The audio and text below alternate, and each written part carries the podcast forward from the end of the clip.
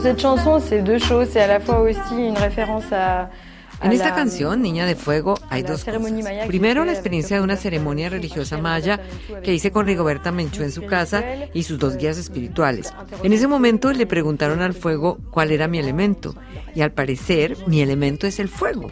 Cosa muy extraña, ¿no? Y se refiere también a un temperamento latino y francés que me caracteriza, creo yo. Que finalmente son assez voisins. La canción La Niña de Fuego, La Fille de Feu, es una canción clave en el disco de Carmen María Vega, llamado Santa María, escrito tras la búsqueda de su madre biológica en Guatemala, una historia increíble de tráficos de niños con Europa. Esto resulta ser un terremoto. En sus canciones, Vega revela su gran secreto, una verdad sorprendente y un vuelco en su vida. Ce grand secret, oui, c'est quelque part déjà c'est un château de cartes qui s'écroule parce qu'on on grandit avec euh, el gran secreto es como un castillo de naipes que se derrumba. Yo creía que mi madre era una activista que nos abandonó con conciencia y por una causa, así que de alguna manera creí que me había salvado la vida. Hay algo mágico, entre comillas, al creer que mi madre era una mujer feminista, combativa.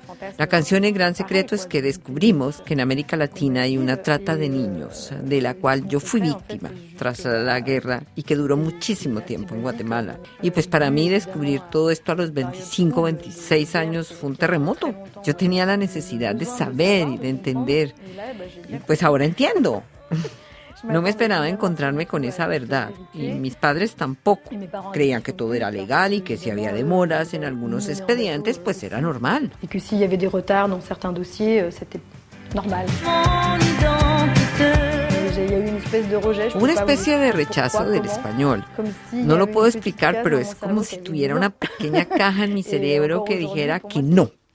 Y todavía hoy para mí es absolutamente complicado hablar en español. No es nada fácil y no hay rechazo a mi cultura, pero hay rechazo a la lengua.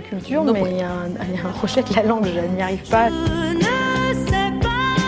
Carmen María Vega y la historia de su vida artística e íntima revela un problema internacional escucha y también se lee en su libro autobiográfico El canto de la cabra, Le Chant du Loup.